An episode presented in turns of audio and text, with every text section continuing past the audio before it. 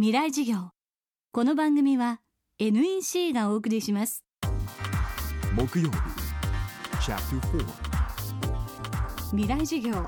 月曜から木曜のこの時間ラジオを教壇にして開かれる未来のための公開授業です。政治経済科学思想言論文化。各ジャンルの指揮者の方々が毎週週替わりで教壇に立ちさまざまな視点から講義を行います今週の講師はレイチェル・カーソン日本協会会長上藤恵子さん。アメリカの女性生物学者レイチェル・カーソンの著書「沈黙の春」は環境問題への警鐘を鳴らした書として今も世界中で読み継がれています。カーソンの死からおよそ50年。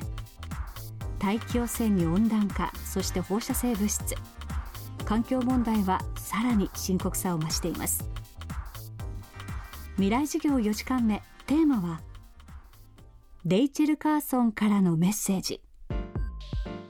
彼女は命がつながってるっていうことをいろんなところで言って東洋的な輪廻というんでしょうか。そういう気持ちがねある方なんですね。あの海辺なんかでも全てのものは海に帰っていく。っっていうそしてまた巡り巡っていくというようなことで言っていますしね。モナクチョっていう蝶がねあの南に行くために飛んでいくのもあったかいところに越冬してそこで子孫残して死ぬんだけどもそれは死に向かっての旅立ちなんだけどあまりにも美しかったからちっとも悲しくなかった人間のの寿命っていうのは知ることはできないけれどもその終わりの瞬間を迎えるのも自然の営みなのですって、まあ、自分が病気になってもう本当に死の前の秋の。でそこで自分の死をこう受け入れる素敵な文章もあるんですけどね。だから彼女は自分がこう死ぬことはまた巡り巡っていくのか。そして自分の書いたものが多くの人にの心の中に生きてるっていうね。それはあの確信してたみたい。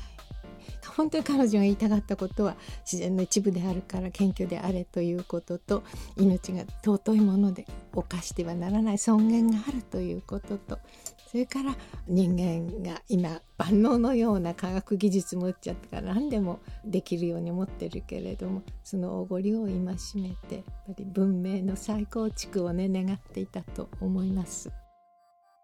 海洋生物学者としての鋭い分析力と女性らしい柔らかな感性を備えたレイチェル・カーソン。彼女が現代に生きていたらきっとこう言うだろうと上藤さんは続けます。立ち止まり樽を知ることとそれから科学的に観察して考えること。で未来の子どもたちのためにどうあらねばならないかということを考えること。そして経済の言葉で語らないでね命の言葉でね語りなさいって言うと思うんですね。そして別の道を歩く勇気を持ちなさい。そういうふうに言うのではないかと思ってます。レイチェル・カーソンの沈黙の春はこんな印象的な一文で締めくくられています。私たちは今や分かれ道にいる。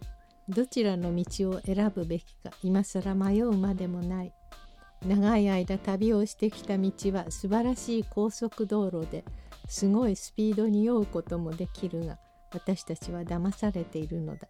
その行き着く先は災いであり破滅だ。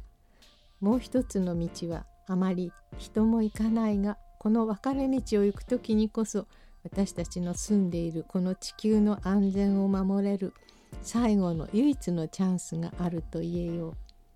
とにかくどちらの道を取るか決めなければならないのは私たちなのだ。これをね50年前に書いて私は本当にこれを読んだ時に別の道を歩く勇気をね持ちたいと思っています。仕事には仕事のタブレット。NEC のライフタッチ R ビジネスは薄くて軽い10.1型。1日持ち歩いても安心の長持ちバッテリー。営業の外回りでプレゼンテーションでビジネスの可能性が広がります。セキュリティ機能も充実で安心。ライフタッチ L ビジネス。NEC 未来事業。この番組は NEC がお送りしました